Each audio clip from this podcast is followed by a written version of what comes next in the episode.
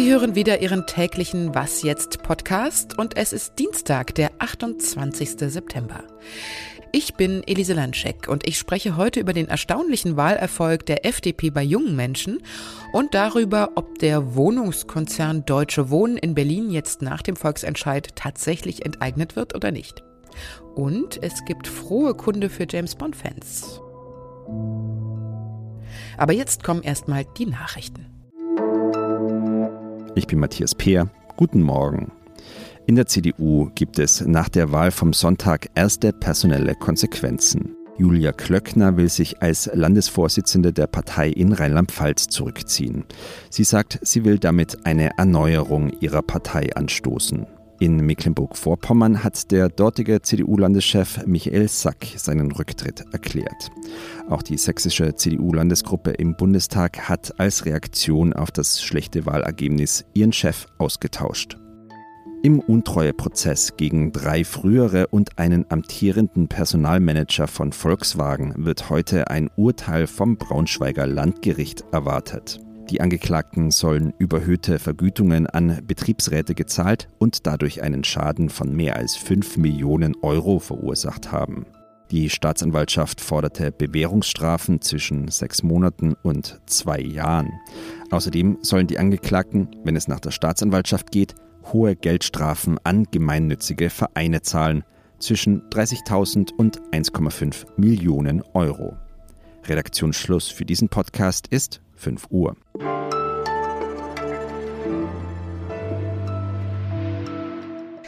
Klimakatastrophe, Digitalisierung, Zukunftsperspektiven auf dem Arbeitsmarkt. Das sind die Themen, die für junge Menschen zurzeit besonders wichtig sind und die im Wahlkampf vor allem von den großen Parteien CDU und SPD kaum besprochen wurden. Die Quittung dafür haben sie jetzt von den Erstwählerinnen und Erstwählern bekommen. Stärkste Kraft bei den unter 30-Jährigen sind laut Infratest DIMAP die Grünen und die FDP mit 23 Prozent. Auf Platz drei der Altersgruppe kommt demnach die SPD mit nur 15 Prozent und die Union liegt auf Platz vier mit 10 Prozent. Benjamin Hindrichs ist freier Autor bei Zeit Online und hat sich mit den Erstwählerinnen und Erstwählern befasst. Hallo Ben. Hi. Was ja vor allen Dingen überrascht bei diesem Ergebnis sind ja die vielen Stimmen für die FDP. Woran liegt denn das? Sind jetzt fast ein Viertel der jungen Leute liberal konservativ eingestellt oder was hat die FDP richtig gemacht? Äh, ganz so überraschend finde ich das tatsächlich gar nicht und das hat zweierlei Gründe. Erstens hat die äh, FDP das Thema Digitalisierung seit Jahren überhaupt erst zu einem Thema in Deutschland gemacht. Das hat sie einfach allen anderen Parteien deutlich voraus. Äh, das kann sie sehr viel glaubwürdiger verkaufen als zum Beispiel die CDU oder auch die SPD. Und dann hat sie es geschafft, quasi den Frust ähm, und die Enttäuschung der jungen Leute während der Corona-Pandemie ähm, aufzugreifen und äh, quasi in, in das Ergebnis umzuwandeln. Und das liegt äh, daran, dass junge Leute natürlich oft das Gefühl hatten während der Pandemie, dass sie zu denjenigen gehören, die quasi vergessen wurden von der Bundesregierung. Und durch ihre Kritik an der Corona-Politik der Bundesregierung hat die FDP den jungen Leuten da einfach ein sehr attraktives Angebot gemacht. Warum haben die großen Parteien die Jungen vernachlässigt? Weil die im Vergleich zu den zahlreicheren älteren Menschen einfach keine so große Rolle spielen? Ähm, durchaus. Also es ist natürlich verständlich, dass Parteien Klientelpolitik machen und dass SPD und CDU deutlich stärker auf ältere WählerInnen zugehen. Das liegt aber auch einfach an so einem bisschen unterschiedlichen Politikverständnis und ähm, da kommt eine ganz interessante Entwicklung ins Spiel, weil FDP und Grüne inhaltlich ja eigentlich auf sehr unterschiedlichen Seiten des politischen Spektrums stehen, aber beide innerhalb ihrer eigenen Themen eben für dieses neue Politikverständnis stehen. Und das besteht darin, dass man eben nicht mehr quasi versucht, mit ähm, einem moderaten Vorgehen eine moderate Zukunft zu schaffen, sondern dass man erkannt hat, wenn man jetzt Themen vielleicht auch in die Zukunft verschleppt, dass das die Zukunft letztendlich radikaler macht. Und das haben FDP und Grüne innerhalb ihrer eigenen Themenbereiche geschafft, den jungen Leuten anzubieten. Hm. Ist denn dieses unterschiedliche Wahlverhalten, also die Jüngeren wählen FDP und Grüne, bei den über 60-Jährigen waren es hauptsächlich SPD und CDU, ist dieses Wahlverhalten auch Ausdruck einer so einer Generationenkluft zwischen den Älteren in der Gesellschaft, die auf ein Weiter so setzen und den Jüngeren, die vielleicht unbedingt eine Veränderung wollen? Definitiv. Also gerade bei den äh, wahlentscheidenden Themen für die ähm, jungen Leute, also Klimakatastrophe, Digitalisierung und natürlich eben auch noch die ähm, zahlreichen und vielgestaltigen Auswirkungen der Corona-Pandemie, ähm, dieses Gefühl, so kann es nicht weitergehen, das ist bei den jungen Le Leuten natürlich wahlentscheidend, während die älteren Leute sich eher nach dieser alten Normalität zurücksehen. Ich danke dir, Ben, für deine Einschätzung. Gerne, ciao.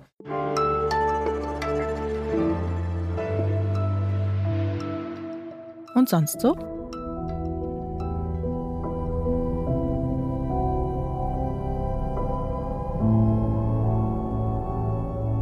Muss zugeben, ich krieg so ein bisschen Gänsehaut bei dieser Musik. Und weil ich natürlich auch weiß, was jetzt kommt, ich oute mich jetzt als James Bond oder vielmehr noch als Daniel Craig-Fan. Und auch wenn einige bestimmt diese Begeisterung nicht nachvollziehen können, kann ich jetzt allen anderen die frohe Botschaft übermitteln. Es ist soweit. Nach fast zwei Jahren Pandemieverzögerung findet heute endlich die Weltpremiere des neuen Bond-Films No Time to Die in der Londoner Royal Albert Hall statt. Und selbst die britischen Royals sind ganz aus dem Häuschen und werden in fast kompletter Familienstärke auf dem roten Teppich erwartet. Also Kate, William, Charles, Camilla und wie sie alle heißen. Es ist leider und traurigerweise der fünfte und letzte Film mit Daniel Craig, der sich bei Ende der Dreharbeiten mit Tränen in den Augen bei allen bedankt hat und meinte, die Rolle sei die Ehre seines Lebens gewesen. Ach ja.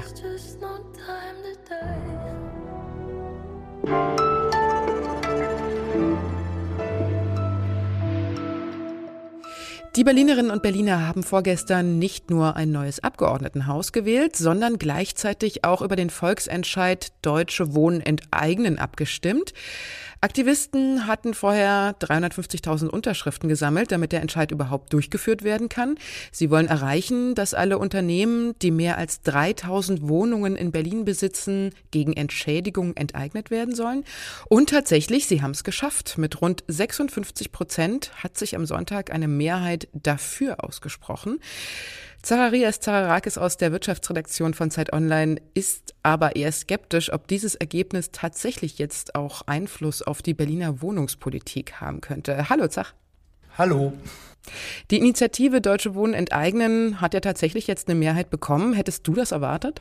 Ich bin eigentlich schon davon ausgegangen, weil alle Umfragen das auch äh, im Vorfeld so angedeutet haben, dass es eine Mehrheit gibt für äh, das Enteignen oder für die Vergesellschaftung, wie es ja ganz offiziell heißt. Und ähm, ja, interessant war zu sehen, wie sich das in Berlin ähm, sortiert hat. Also in den Innenstadtbezirken war man doch sehr deutlich dafür. Also dort, wo die meisten Leute auch wirklich zur Miete wohnen, in den großen Mietshäusern, äh, zum Beispiel in Mitte, da gab es eine prozentuale Aufteilung von 63 Prozent für Enteignen und nur 31 Prozent dagegen wohingegen dann in den rentlichen Bezirken, also zum Beispiel in Steglitz-Zehlendorf, auch eher konservativ aufgestellt und äh, dort gibt es auch viele Leute, die in Einfamilienhäusern wohnen. Da hat man dann sich dagegen ausgesprochen mit 44 äh, Prozent ähm, zu 51 Prozent. Also das war ein bisschen gemischt, aber insgesamt dann doch ganz klar dass ähm, es eine Mehrheit gab. Wie geht's denn jetzt weiter? Also welche Schritte sind denn jetzt erforderlich? Der Berliner Senat ist ja laut Beschlusstext aufgefordert, alle Maßnahmen einzuleiten, die zur Überführung von Immobilien in Gemeineigentum erforderlich sind. Aber heißt das jetzt tatsächlich, dass die großen Wohnungsunternehmen jetzt zittern müssen?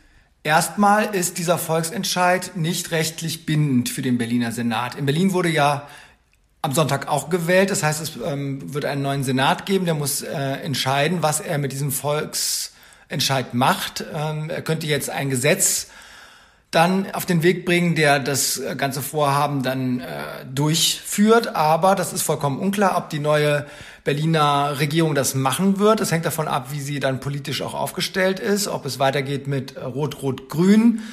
Äh, das ist noch vollkommen unklar. Hm. Wie ist denn das? Das muss ja auch juristisch dann noch mal geprüft werden. Ne? Der Mietendeckel ist ja auch gekippt worden dann vom Verfassungsgericht. Das würde dann erst zur Prüfung kommen, wenn es denn tatsächlich in ein Gesetz überführt würde. Aber das ist alles noch ähm, ja vollkommen unklar. Also es gibt natürlich äh, rechtliche Gutachten, die auch die Initiative selber in Auftrag gegeben hat. Und da diese Möglichkeit durchaus, dass ähm, es rechtlich möglich wäre, aber wie es dann letztlich vor dem, ähm, vor dem Verfassungsgericht ausgehen würde, so eine Prüfung ist, ist vollkommen offen. Könnte denn der Erfolg des Berliner Volksentscheids jetzt auch Strahlkraft für ähnliche Initiativen in anderen Städten mit hohen Mieten haben, also zum Beispiel München? Also wenn es erfolgreich ist und tatsächlich das geschieht, was sich die Initiatoren wünschen, dass nämlich diese Unternehmen enteignet und vergesellschaftet werden, davon ist es sicherlich abhängig. Aber was man schon sagen kann, ist, dass ein politischer Druck entsteht. Also diese, dieses Votum zeigt ja, dass einfach ein enormer Frust da ist, eine große Enttäuschung mit der Wohnungspolitik in Berlin und wahrscheinlich auch äh, in vielen anderen Teilen Deutschlands. Und äh, sonst wäre ja so ein Votum nicht zu so einem solchen Ergebnis gekommen, obwohl viele wissen, dass ja Enteignung vielleicht nicht gerade der beste Weg ist, aber es ist irgendwo auch eine Protestwahl. Ich danke dir, Zach, für deine Einschätzung. Gerne. Und das war was jetzt für heute. Unser Update gibt's wie immer um 17 Uhr und Sie erreichen uns mit Lob, Kritik und Ihren Ideen und was Sie sonst noch loswerden wollen unter der Mailadresse wasjetzt@zeit.de. Schönen Tag noch, sagt Ihnen Ihre Elise Landcheck.